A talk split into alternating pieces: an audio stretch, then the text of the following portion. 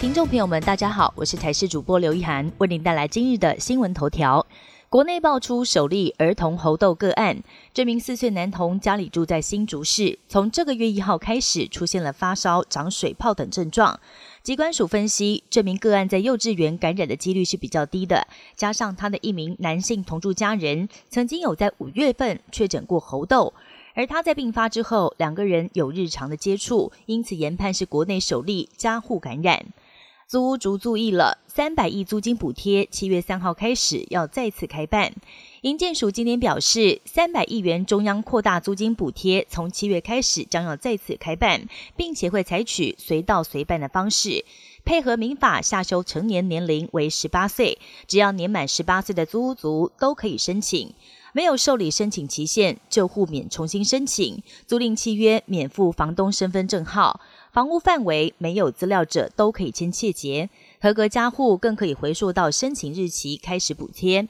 端午节少不了应景吃肉粽，而今年肉粽因应成本增加，平均一颗粽子涨价大约五元，因为原物料纷纷调涨，像是糯米跟粽叶都比去年稍微调涨价格，而馅料当中的猪肉跟咸蛋黄涨得最多。猪肉一斤涨了三十元到六十元，咸蛋黄一盒也调涨了三十多元，尤其工资更是涨得更多，逼不得已之下，售价也只能跟着调涨。阿根廷足球天王梅西抛出了震撼弹，表示将要转战美国足球大联盟，加入贝克汉旗下的迈阿密国际队。根据了解，球队现在已经向梅西开出了一份四年总价值大约台币六十六点四亿元的合约。尽管价码差强人意，但是经过通盘考量，梅西最后还是选择加盟迈阿密国际，而不是回归到巴塞隆纳，或者是落脚在沙地阿拉伯。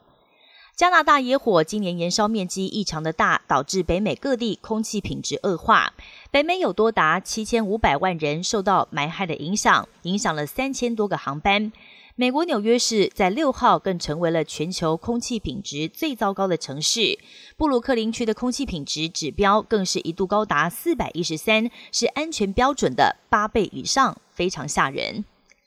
欧盟一项民调显示，台海发生冲突时，有多达六成二的民众宁愿选择作弊上官。欧盟外交关系协会四号在德国、法国以及保加利亚等十一个国家进行民调，而当被问到要是美国跟中国因为台湾的问题发生冲突，自己的国家会如何反应？结果平均只有百分之六十二的民众认为应该要保持中立，只有百分之二十三的人认为应该要支持美国。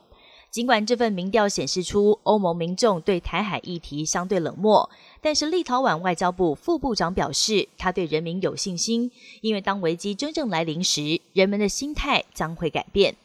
以上新闻由台视新闻编辑播报，感谢您的收听。更多新闻内容，请锁定台视各界新闻以及台视新闻 YouTube 频道。